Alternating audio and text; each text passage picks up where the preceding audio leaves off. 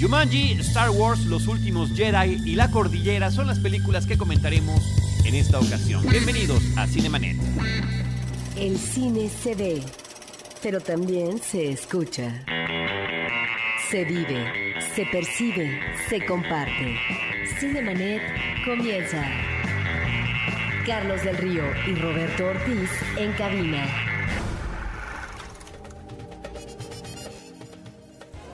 www.cinemanet.com.mx es nuestro portal, es un espacio dedicado al mundo cinematográfico. Yo soy Carlos del Río, les saludo desde Anchor Sound a nombre de Paulina Villavicencio, nuestra productora, y de Uriel Valdés, nuestro productor. Saludo Roberto Ortiz, ¿cómo estás Robert? Pues contento porque tenemos un invitado amigo, muy amigo. Un querido amigo, colega, compañero en este tema de la cobertura, eh, crítica, análisis cinematográfico, que ya tenía un rato que no venía, nos sigue Alejandro Alemán, arroba el Salón Rojo. ¿Cómo Hola, estás? bien, pero debo advertir primero que estoy un poco mal de la garganta. Entonces los gallos en esta emisión van a ser este, Pero eso no nubla cargo. tu juicio, que es lo No, más claro importante. que no. Y te trajimos esta medicina Sí, es- en este, en este empaque. Viene desde Rusia con amor, como una película de James Bond, como una novela de creo Ian que es la medicina que usaba. ¿Cómo se llamaba esta película de la agente secreta? Charlize Theron. Puede ser. Era- era la claro, medicina que Claro, ella- claro. Que curaba las Y en el caso de nuestro amigo The Dude, eh, Ándale, sería uno de los ingredientes de Exactamente. sus osos blancos. Entonces con eso dije, bueno, ya, obviamente tenemos que ir a Cinemanet. Cuando esta actriz en esta película se bañaba con hielitos, ahí Ajá, es donde- aprovechaba los hielitos y le echaba, sí.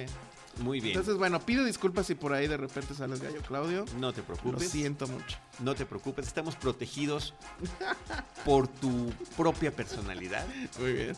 y por el respaldo. y los anticuerpos respaldo. que vienen desde Bueno, Rusia. Esto, esto, por supuesto, que va a ayudar. Muy bien. Eh, Ale, qué gusto tenerte. Iba yo a decir que justamente, eh, bueno, tú estás en el podcast de Filmsteria Así y es. que grabamos el mismo día, desafortunadamente. Sí. Eso convierte muy difícil que podamos visitarnos de manera recíproca. Sí, Pero hoy, hoy se acomodaron las cosas. Sí, afortunadamente. Gracias a las fiestas navideñas. Gracias a las fiestas navideñas y creo que también es importante comentar el tema de Star Wars, los últimos Jedi. Pero antes de eso, antes, vamos a platicar de Jumanji, Sí. la nueva película. eh, pues es un, la pre- primera pregunta, ¿la consideras un remake? ¿La consideras una, Ah. una secuela? Pues- Me parece que ellos apuntan hacia la secuela. Sí, porque, bueno, el leve spoiler, pues sí empieza. En teoría empieza luego, luego que termina la otra, ¿no? Y. Pero pues de Yumanji nada más tiene el nombre, porque. Pues, o sea, podría llamarse de otra forma la película. Y, y- y- y podemos decir por qué. Además, esto está aparte en el tráiler de la cinta, ¿no? En la película Jumanji original era un juego de mesa que se sentaban a jugar unos chavitos y a partir de lo que sucedía con los dados y de la leyenda que aparecía en el tablero era lo que sucedía en la casa donde vivían y donde estaban jugando. Aquí por el contrario están en un videojuego, supuestamente hay una conexión por ahí que hacen muy sencilla, parecía de premisa de programa de televisión. Está súper chafa. Porque Y- empieza como tablero. Ajá, empieza como tablero, tiene una transición hacia videojuego Se, se da cuenta que noventero, está outdated y dice, ay, me voy a actualizar. No, porque bueno. si no los chavitos ya no le iban a hacer Ajá, caso, ya no los jovenzuelos. Y entonces ahora resulta que quienes juegan, eh, Roberto, Ale, este, este videojuego, se trasladan al mundo de Jumanji y de ahí el famoso Welcome to the Jungle. Bienvenidos a la jungla o a la selva, es como le pusieron. Mm, en español no tengo. Buena pregunta. Pe- bueno, Ahorita pero dejémoslo como Welcome to the Jungle, digo. Welcome to the Jungle, además haciendo Porque además referencia con- a, a la rola, ¿no? De. Guns N' Roses. Qué muy, muy buena rola. que A mí, a mí me llamó la atención que la película pues es producida por Disney, pero yo hubiera pensado que aprovechando ese tema, pues el videojuego, la consola iba a ser un PlayStation. Y no, o sea, lo hacen una consola X, ¿no? O sea, tampoco Sí, hacen referencia también, a Atari que también o en algo esa así. sí pero que también en esa época pululaban muchísimas consolas tratando de ver cuál se iba a consolidar con el público no entonces bueno es que una a mí me parece X. que fue un cálculo de marketing muy chafa, ¿no? Porque Ah. con todo y todo, pues hubiera estado padre así de, miren, en PlayStation ustedes se meten al juego, ¿no? A- claro Cómprenlo esta Navidad. pero es producida por Disney No, por Sony. por Sony sí, Entonces, dijiste, Sony, dijiste PlayStation. Disney dijiste Disney Ah, no, perdón. Por no, Sony. Sony, Sony. Entonces, claro por eso y rarísimo porque ellos son buen excesivos para el en el product product placement, placement, estoy que Sí. seguro que hubo algún teléfono. según yo recuerdo. Pero sí, o sea, se me hizo muy raro que no lo aprovecharon. Bueno, entonces la premisa es unos jóvenes en la época contemporánea, preparatorianos, eh, son castigados, no son amigos ninguno de ellos, se conocen, se medio conocen. A lo Breakfast Una Club. chica al- totalmente Breakfast Club. Terminan en lo que los gringos llaman detention, castigados después de clases, eh, confinados a estar eh, juntos en un mismo espacio y momento. Y ese es el momento, eso es lo que en, en The Breakfast Club es cuando los, o el Club de los Cinco, es cuando se aprovechaba para que pudieran convivir, coexistir y medianamente entenderse. Aquí lo que sucede es que uno encuentra el videojuego, lo conectan a la televisión e inmediatamente se trasladan para allá. Insisto, todo esto es la premisa de la película y está en el tráiler. Que bueno, lo que falta es este gimmick, ¿no? De como cuando tú juegas un videojuego que agarras a tu personaje. Entonces ellos eh, se vuelven ese personaje. Entonces, bueno, el, el chico que nadie pela, pero que como El que nerd es valiente. flaco, el debilucho. Que sabe, pero que es debilucho, resulta ser The Rock. Su personaje es The Rock, ¿no? La chica tímida que no quiere ni mostrar tantito piel, se vuelve la amazona prácticamente. Este, el jockey, o sea, bueno, el, el que es bueno en el fútbol Deporte. americano, así enorme, etcétera. Musculoso, grande. Musculoso se vuelve este actor, ¿cómo se llama? Este, Kevin, Kevin Hart, Hart, que pues ¿no? todo lo- chaparrito, chaparrito. pequeño. y el mejor, pues es esta chica que es la obsesionada con el celular, las selfies y demás, muy la guapa, fresa, ¿no? Ajá. Atractiva que llega al cuerpo de Jack Black. de un hombre, de un, de un, de un, de un Y en español, efectivamente, bueno, aquí en México le pusieron Jumanji en la selva. Ah, Jumanji en ¿Por la selva. Bueno, ahora, No sé. Ale, fuera de este asunto y de que tampoco hay tanto amor por la Jumanji original, ¿o sí? Mediano, habrá, ¿no? habrá quien dijera que sí, que le recuerda su infancia y demás. Ujú. Yo creo que era de esas películas que la premisa era rara y se convirtió en algo grande, ¿no? O sea, yo, yo la recuerdo con mucha angustia. Porque era una película que a mí me angustiaba mucho. Bueno, era O sea, el, el- el terrorífica. estrés en el que se metían Sí. estos chavitos, este... Terrorífica para un jovencito. Ajá, No, o es sea- como Gremlins. Tú ves Gremlins ahorita dices, oye, También. está, está fuerte, ¿no? Sí, entonces yo la, yo recuerdo ese estrés de, de cuando la vi la primera vez. Después pues sí la cachabas en la tele, lo que sea, y pues le dejabas, pero sí recordaba yo esa angustia. Aquí no hay nada de eso, ¿no? O Bueno, sea, no lo hay. O- No hay esa sensación de peligro, pues. Un poquito, porque hacen el asunto de las vidas, ¿no? Y si se te acaban tus vidas, podrías morir. Eso que es una parte. es el primer problema. Creo que la película se gasta la mitad del tiempo, la primera mitad en explicar las reglas del videojuego. Bueno, que las, tienen, Sí, que- sí, las sí, tenían que aprender los... los- Sí, pero ya ve- checas el reloj y dices, ya llevamos más de 30 y siguen explicándome reglas, ¿no? Yo creo que la película no necesitaba llamarse Jumanji. Eh, pudo haberse llamado otro nombre. A mí me gusta el tema como recurso humorístico de que estén con- eh, que queden en el cuerpo de otra persona distinta a lo que realmente son. Porque es una broma que no se desgasta. Lo ves Es a lo largo de toda la película y a lo largo de toda la película funciona. Y funciona de tal manera, Roberto, que Jack Black, que es un comediante que a veces funciona y a veces no, está sensacional con esta mujer atrapada en su cuerpo, personificando a una mujer, a una jovencita atrapada en su cuerpo. Pero también creo, o sea, porque de repente estuvo manejándose en Facebook y en Twitter que... Porque todos esperábamos un bodrio. Y, y la crítica gringa empezó a decir, no, pues sí está divertida y no sé qué. Entonces con eso en mente fuimos a verla. Y ok, o sea, el gag está chistoso. Pero no te alcanza como para decir que la película es buena. O sea, ya... es- divertida, sí. Yo no iba con ningún pues, antecedente. divertida de camión a Guadalajara. ¿no? Fíjate que yo iba, yo iba Sí. con el asunto de que dije, este tráiler expone tanto que ya me contó la película y ya hasta me mostró alguna de las mejores bromas y efectivamente ya las había mostrado. Pero había más. Había más, Sí, había insisto, y, y en este sentido se sostiene.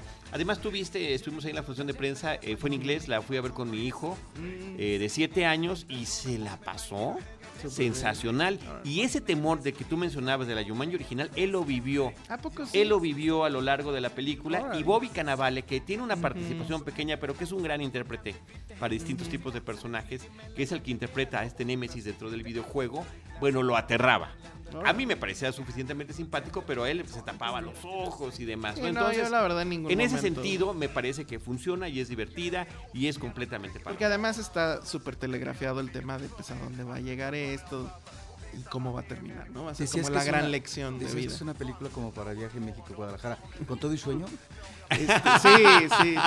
Sí hubo un par de, eh, De ida o de momentos regreso. en las que sí cabeceé ahí. No, a mí, a mí no me, no me parece que sería es para, que para tanto. yo digo que es dominguera y que la vas a olvidar pasando la Navidad. Ya, se te olvida. O terminando el viaje. Exacto, terminándole. Muy bien, pues ahí está. A mí, Sí, a mí, me- a mí me no parece que está, que me sacó muy, muy buenas eh, risas. Y, era innecesario que se llamara Jumanji. Pudo haberse llamado de cualquier otra forma y tomar esa misma Sí historia. está padre, creo que Jack Black le robe todo el protagonismo a The Rock. Que la verdad lo había, o ha estado manejando esta imagen de que él puede sostener Sí. este, pues una película completa, etcétera. Lo intenta en eh, Baywatch y pues en algunas anteriores. A veces les, les necesita un reparto coral como este, Exacto. donde estén interactuando diferentes Pero Jack Black sí se lo y lleva. agarrando sus diferentes. Eh, Karen Gillan me parece que está muy bien. Está bien guapa. Está muy bien. Yo ni sabía Sí, de eso era. estaba hablando. sí, está muy guapa. Eh, bueno, pues ahí está esa película de Jumanji en la selva. En la que es como se llama Welcome No to the es en la jungla porque se varios. Y efectivamente, y efectivamente está la rola de Guns N' Roses Sí. por ahí. Muy bien. Eh, Roberto Ortiz, esta semana que pasó, eh, previo a la grabación de este episodio de podcast, se estrenó Star Wars Los Últimos Jedi y había una anticipación impresionante. Tú estuviste por ahí, Ale, cuando Sí. vinieron eh, eh, Ah, pues sí. Mark Hamill y la chica que interpreta a Rey. Daisy Ridley. Daisy ajá. Ridley para convivir con el público, buena Sí. presentación de la película. Fuimos los- a nerdear. Así es, así es. Entonces, sí, creo que si México sigue jalando muy bien, fue este, salas llenas en, las, en el preestreno y demás. Por ahí vi unos tweets de nuestro amigo arroba el apanco, que como que es la gran autoridad en este país de que se pone a analizar los números y demás. Y al parecer, este, no le fue tan ¿No bien en tanto? México, ¿eh? O sea, en resumen era, en México le fue fair, o sea, pues, ok, nada sorprendente. Y en Estados Unidos le ha estado yendo muy, muy, muy bien. Y eso se refleja en las críticas. También, bueno, tú darás el pie para hablar de eso. No, bueno, el, el tema es que siendo una película extraordinariamente pobre en su proposición, Hola. donde hay un desaprovechamiento absoluto que nadie pidió, ¿eh? que regresaran nuestros personajes clásicos desde la película Sí. pasada, nadie lo pidió y que me parece que están siendo muy desaprovechados y, Sí. y que están teniendo muertes eh, ridículas, absurdas, torpes, que su personalidad no tiene nada que ver con lo que habíamos visto. Ellos ya, su, su historia ya había terminado. Creo que no había ninguna necesidad de volverlos a traer a la pantalla. Bueno, la nostalgia, la maldita pues nada nostalgia. más la nostalgia. Digo, estamos ahí por la maldita nostalgia.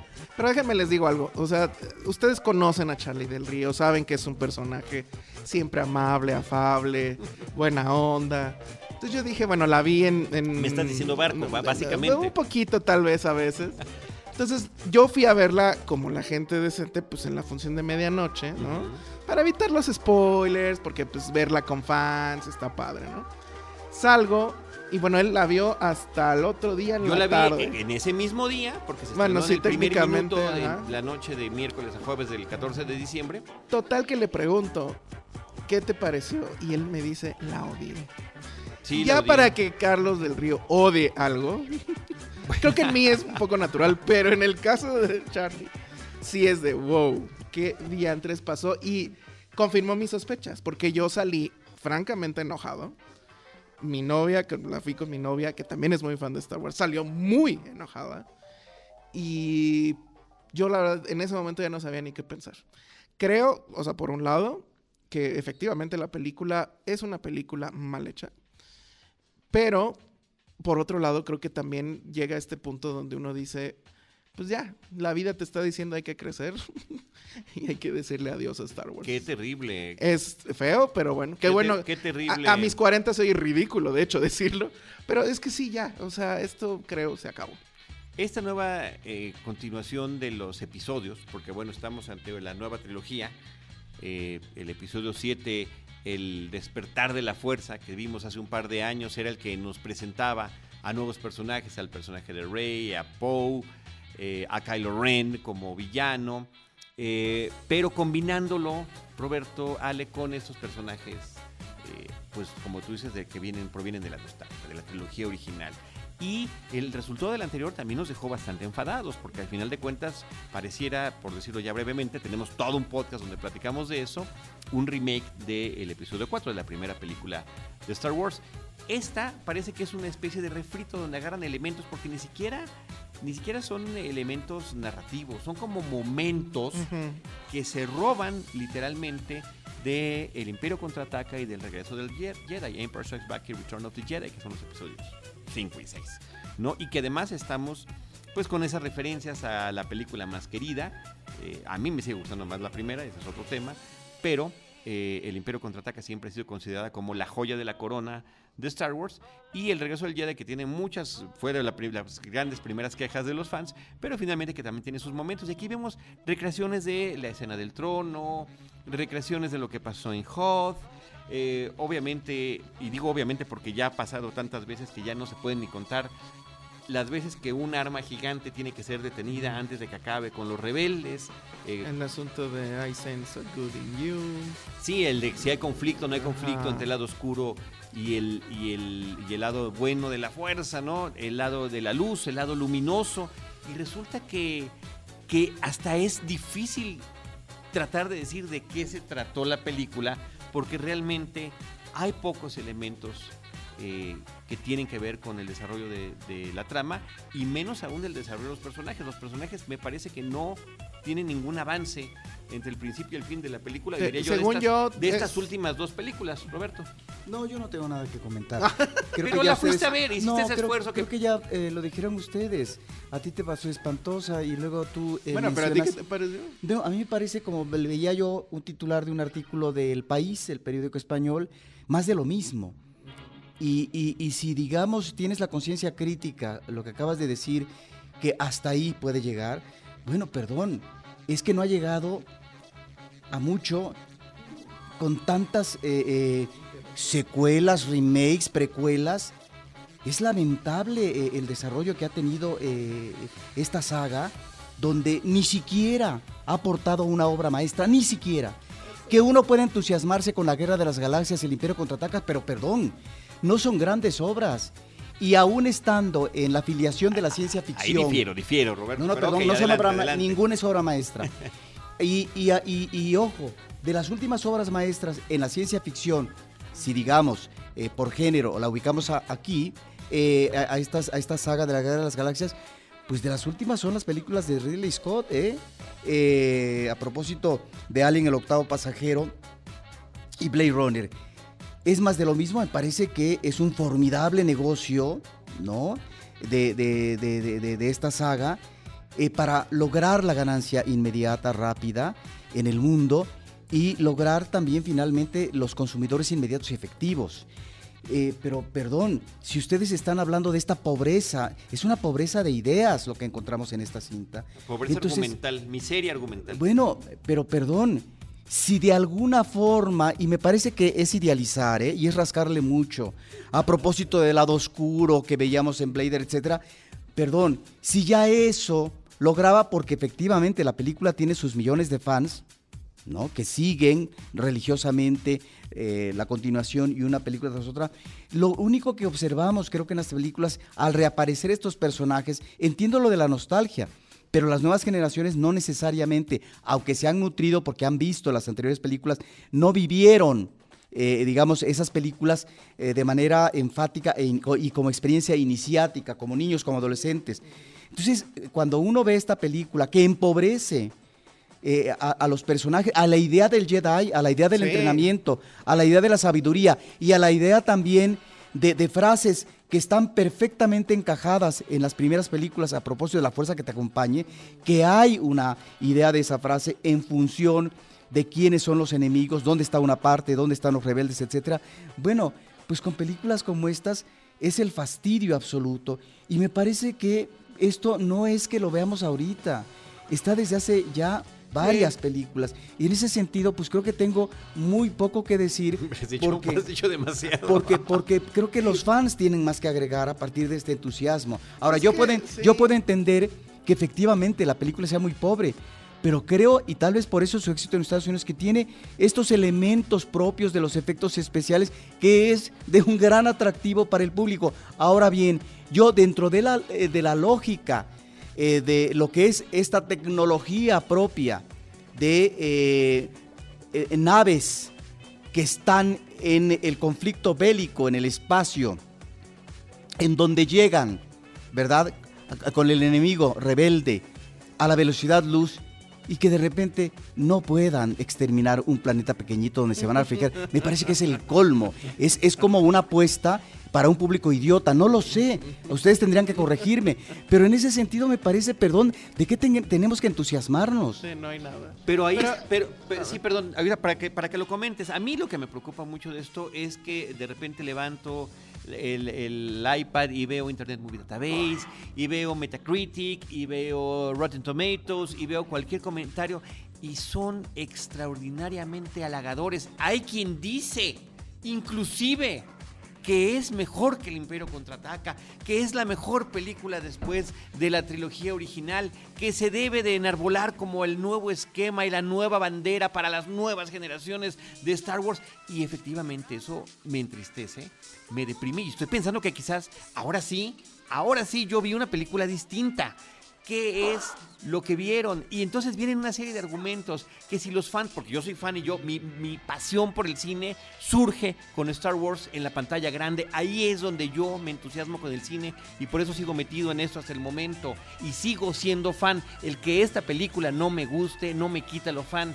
Simplemente uno puede ser fan y puede ser un fan crítico sobre lo que está sucediendo. Y de repente me parece que hay este fanatismo que es, venga lo que venga, alabado sea Star Wars.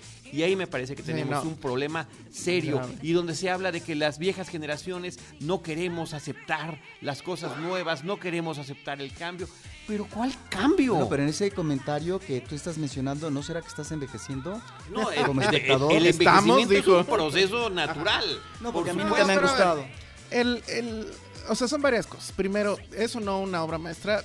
Creo que es. En, el formalismo es difícil defenderla. Sí, creo que episodio 5, al menos en cuanto a giro argumental, eh, sí tenía cosas que no eran. Ahorita ya cualquier serie termina en un cliffhanger. Pero eso verlo en el cine en esa época creo que no era algo usual no son obras maestras tal vez, pero sí tienen una importancia increíble y sí tienen este elemento difícil de clasificar que hace que la gente y que no sé cuántas generaciones se enamoren, se obsesionen, etc. Yo lo digo y sin empacho ni pena alguna, si me dedico a esto es por Star Wars. Ok. ¿No? O sea, porque ahí empezó la obsesión por el cine y ahí empezó la obsesión por ver otras cosas, por brincar a otros sitios, etcétera, ¿no? Eso por que están confesando su religión cinematográfica. ¿Cómo se iniciaron en esta religión? yo nunca, nunca he negado la cruz de mi parroquia. En mis 10 películas favoritas de toda la vida está Empire. Entonces, eso por un lado.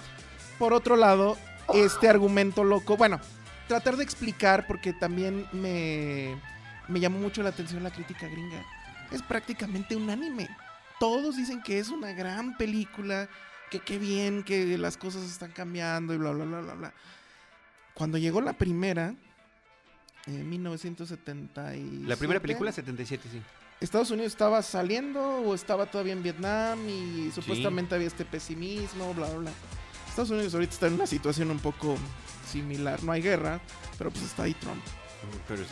Yo no sé si esa es la explicación a esta. De que se quieren agarrar de algo como en, el 77. O sea, esa es la justificación que yo encuentro porque en, serio de lógica no, no, encuentro eh, por qué tantas alabanzas. Y hacer el debate, un debate generacional, de ustedes están viejos y no quieren aceptar que pues Luke Skywalker ya adiós, etcétera. Eso sí, perdón, pero es una soberana estupidez. O sea, eh, la película no soporta el mínimo análisis cinematográfico, desperdicia personajes, tiene subtramas que no llevan a nada. Visualmente sí tiene un tema. Yo creo que probablemente sí es la que visualmente mejor se ve. Tiene ciertas cosas que no se habían hecho antes, que no las había hecho ni Lucas, ni Marquand, este, etcétera. Pero la estructura de la película es una basura. No, ¿de qué trata? Efectivamente tú lo decías, o sea, la primera puedes decir perfectamente, Luke es un campesino, se da cuenta que tiene poderes y tiene que ir a demostrarse y acabar con la estrella de la muerte. ¿De qué trata esta película? No trata de nada. y me vienen a decir que es un tema de que no, que no. Es, es como que el clásico argumento de es que no entendiste la película y no sé qué. Pues no, no la entendí porque no hay nada que entenderle. O sea, a mí me parece que es, sí, ya es entrar en el terreno de los fans, de los fans puros. Yo soy un fan, pero, o sea, no me sé tampoco las películas así de principio a fin de memoria, ni mucho menos. Las precuelas, evidentemente, pues para mí fueron todas absolutamente despreciables.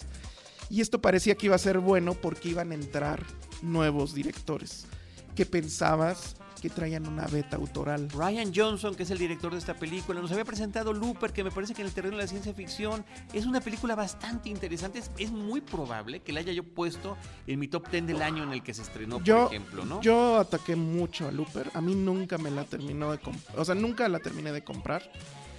Sí creo que está él en particular y esta película eh, de Last Jedi está en esta que, que se denomina como la tercera ola nerd. Es decir, antes todavía con Spielberg, con Lucas, con ah, tantito de palma si quieres. Son estos personajes que hacen cine eh, a lo mejor lanzado completamente a lo fantástico, pero que cuidaban la cinematografía, ¿no? O sea, sí, vamos a contar una película de Aliens, E.T., pero lo vamos a hacer con un formalismo este, duro, sentado. Con rigor. Con rigor.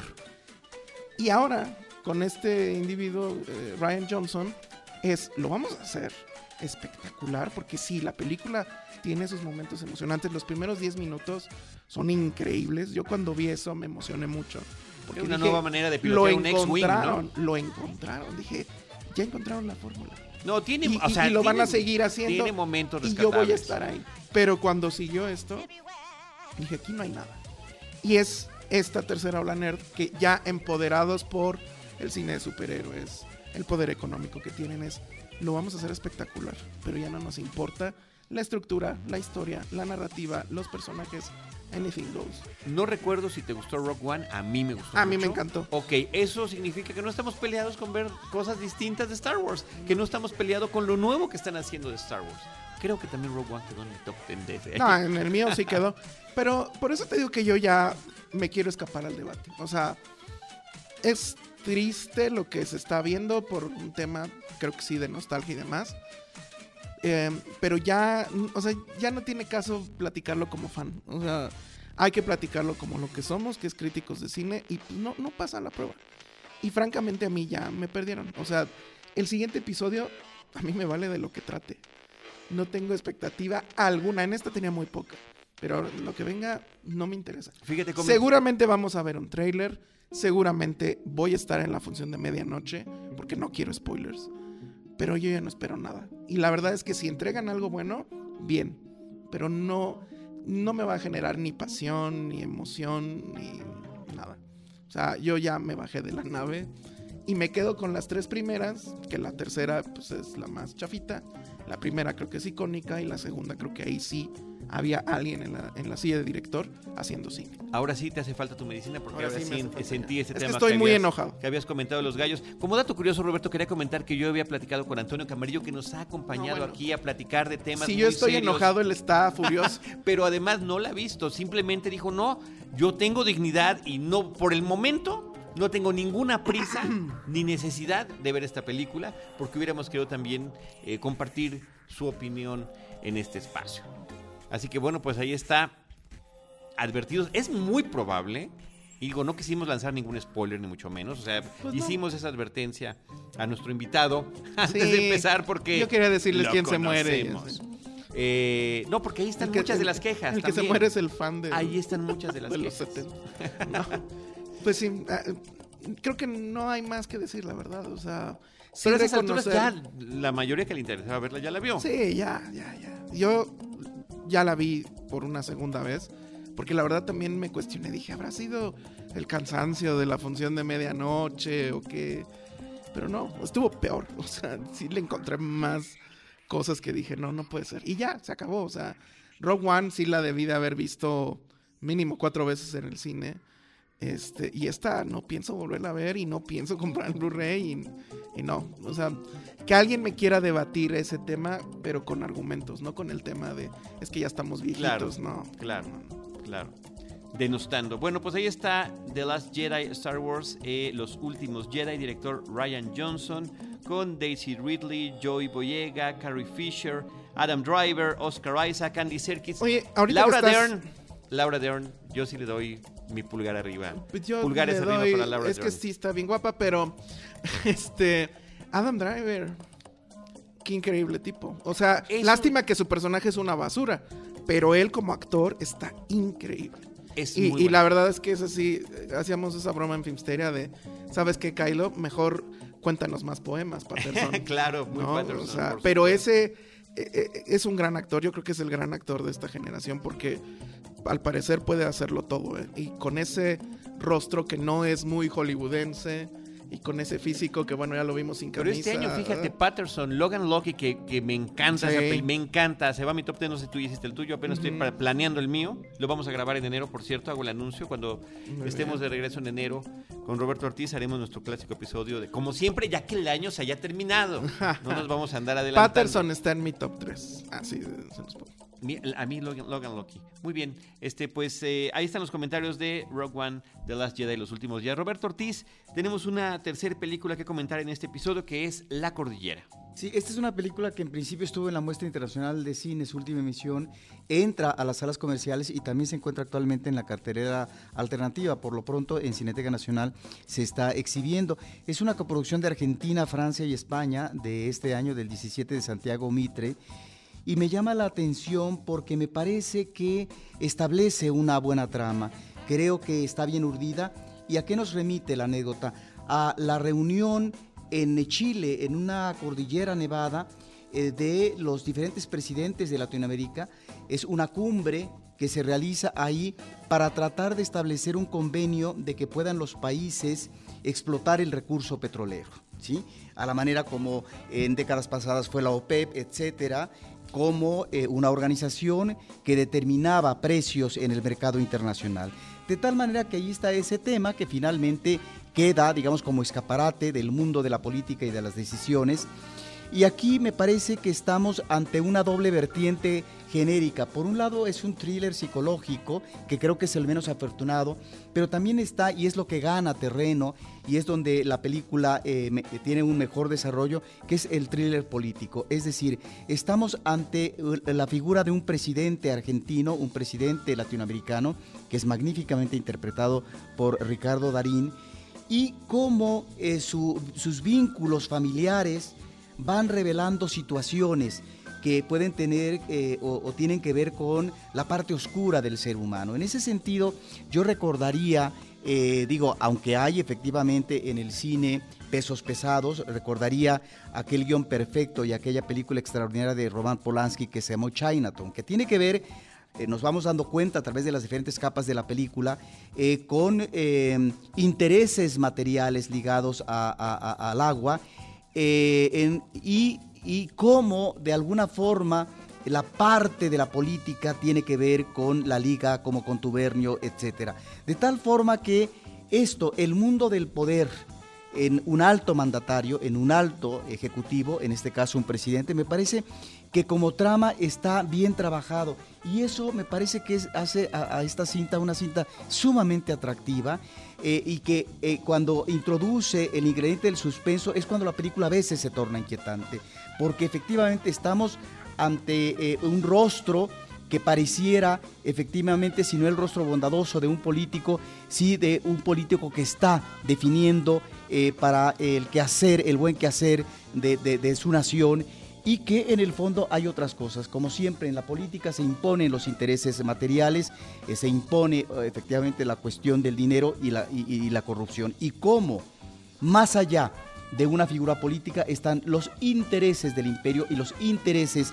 transnacionales. Me parece que ahí, como película de ficción, no es un documental, me parece que esta cinta sí abona en, esta, eh, en este tipo de historias de la política, en este caso latinoamericana, y en ese sentido creo que es una película mucho más afortunada que muchas películas... eh, o varias películas mexicanas en la época contemporánea de los últimos años que abordan la figura presidencial a veces tangencialmente o a veces de una manera más enfática como puede ser La dictadura perfecta de 2014 o como podría ser Colosio, el asesinato.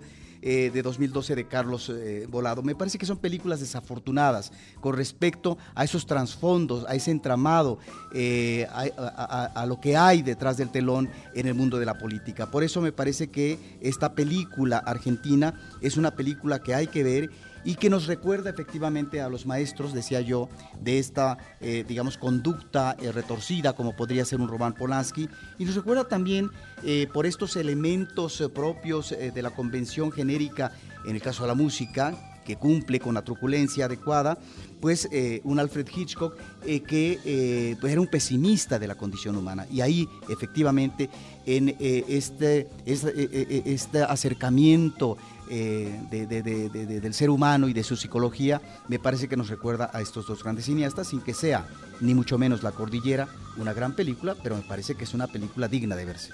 Ahí está La Cordillera de Santiago Mitre con Ricardo Darín, Huartel Andrade y Dolores Fonsi Roberto.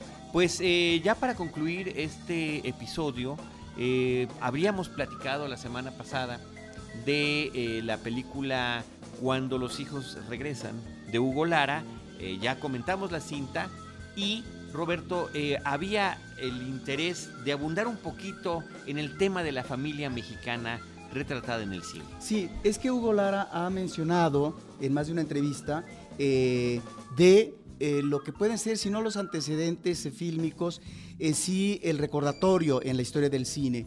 Y él ha mencionado una película que efectivamente es muy peculiar, es una cinta de los 40 que se llama Cuando cuando em, los hijos se van, ¿no? Una película de Bustillo Oro y que me parece que estamos efectivamente ante dos núcleos familiares muy diferentes entre aquel cine clásico de cuando los hijos se van y toda una serie de películas dentro del género melodramático mexicano en donde esa familia tradicional se regía por valores morales, en donde la autoridad finalmente siempre era el padre, habría que respetar la autoridad del padre y, eh, eh, y se defendía el matrimonio como una instancia sacrosanta porque era finalmente el camino y el destino que debían de tener los hijos.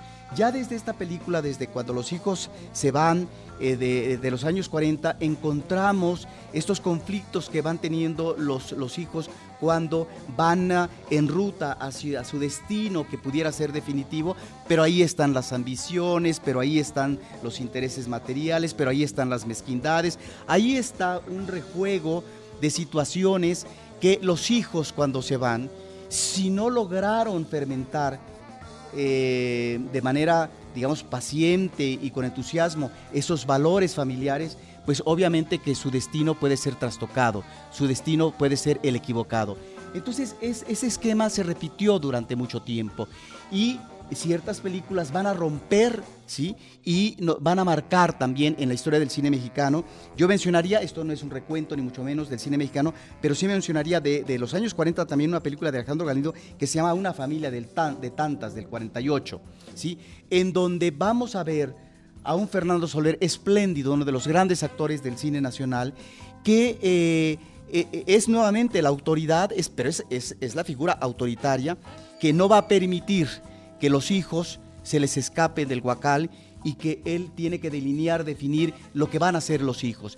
En ese sentido encontramos la figura sí tradicional, pero que eh, ahí hay una ruptura ya del esquema, es decir, que, vemos en cuando los, hijos se van, en cuanto a que hay una nueva generación que finalmente eh, aparece y que va a romper con ese esquema familiar y no podemos olvidar el personaje formidable de David Silva, que nos está manejando la modernidad con respecto a lo que es la tecnología en venta eh, de los productos electrodomésticos en la familia y cómo logra introducirse este personaje. De alguna manera es una película de ruptura y por eso eh, eh, me resulta interesante que una película como la de Hugo Lara, de cuando los hijos regresan, es nuevamente el tema de la familia, pero es el tema de la familia en otro sentido, que es los hijos los hijos que se quedan o regresan al entorno familiar porque son efectivamente ladillas para seguir sacando provecho del cuerpo de los viejos, es decir,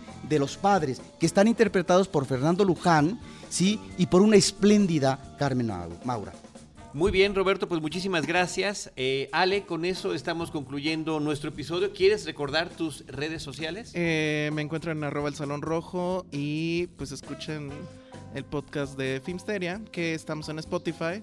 Le ponen ahí en su aplicación, en el, en el iconito de buscar, le ponen Filmsteria y ahí salen todos los episodios.